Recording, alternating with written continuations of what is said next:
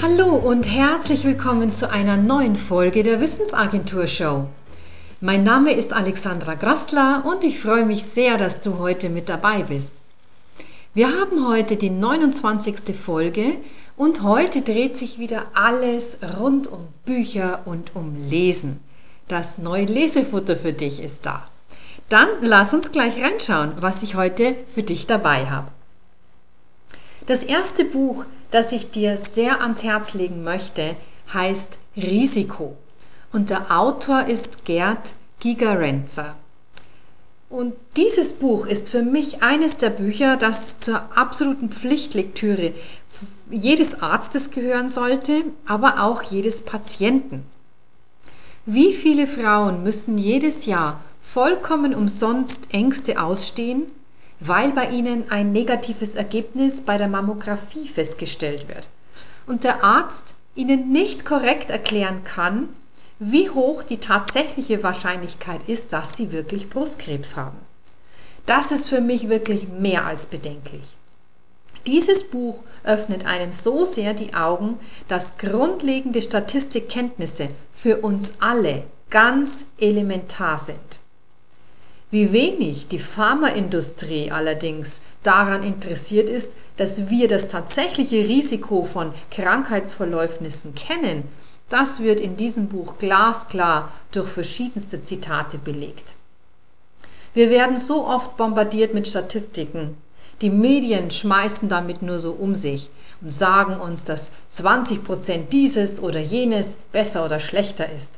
Doch es werden so selten tatsächliche Zahlen genannt, dass es sich für uns nicht wirklich einschätzen lässt, wie hoch das Risiko nun wirklich ist.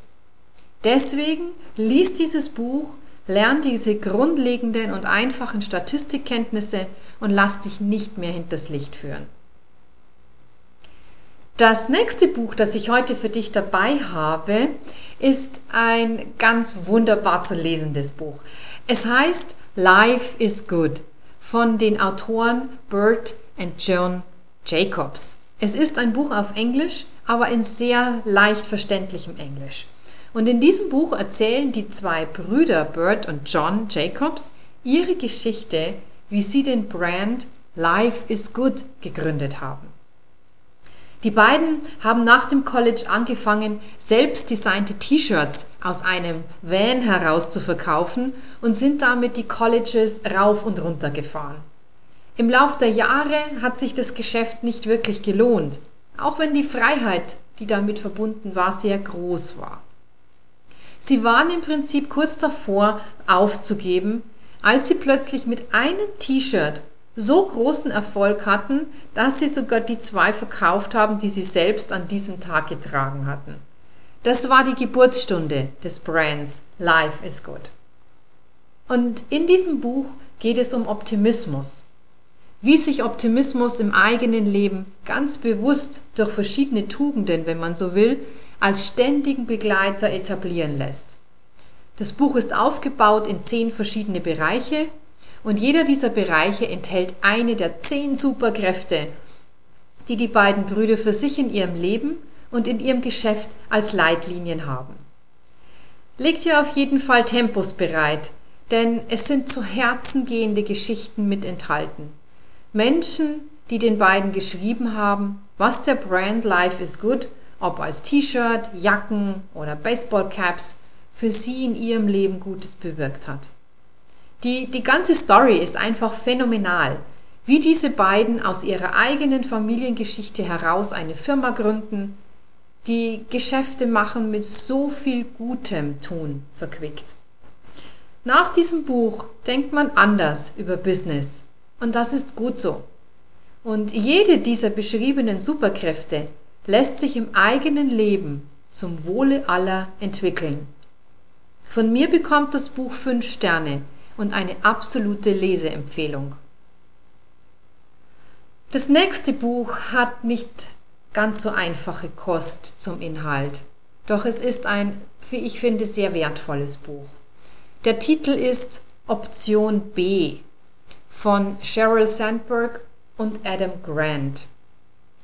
Das Buch behandelt ein Thema, dem wir gern aus dem Weg gehen wollen obwohl es uns doch jederzeit erwischen kann.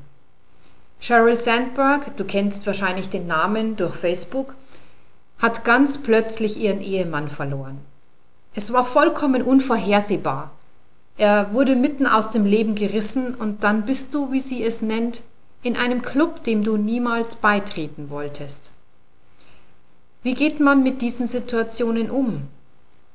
Und auf der anderen Seite, wenn man Außenstehender ist, wie geht man mit dem Kummer und der Trauer von Menschen um, die einen solchen Schicksalsschlag erleiden haben, zu erleiden hatten? Verluste treffen uns alle. Den Partner oder sogar ein Kind zu verlieren, ist wohl eines der dramatischsten Dinge, die einem im Leben geschehen können. Und doch muss das Leben irgendwie weitergehen. Wie das funktionieren kann, wird wunderbar in diesem Buch geschildert. Sheryl Sandberg und Adam Grant haben ein weises Buch geschrieben, das wissenschaftliche Erkenntnisse mit ganz persönlichen Erlebnissen verknüpft. Ich kann nur jedem raten, sich ein Päckchen Tempos bereitzulegen, denn es werden Tränen fließen. Ein weises, ein wichtiges, ein unverzichtbares Buch. Resilienz lässt sich lernen.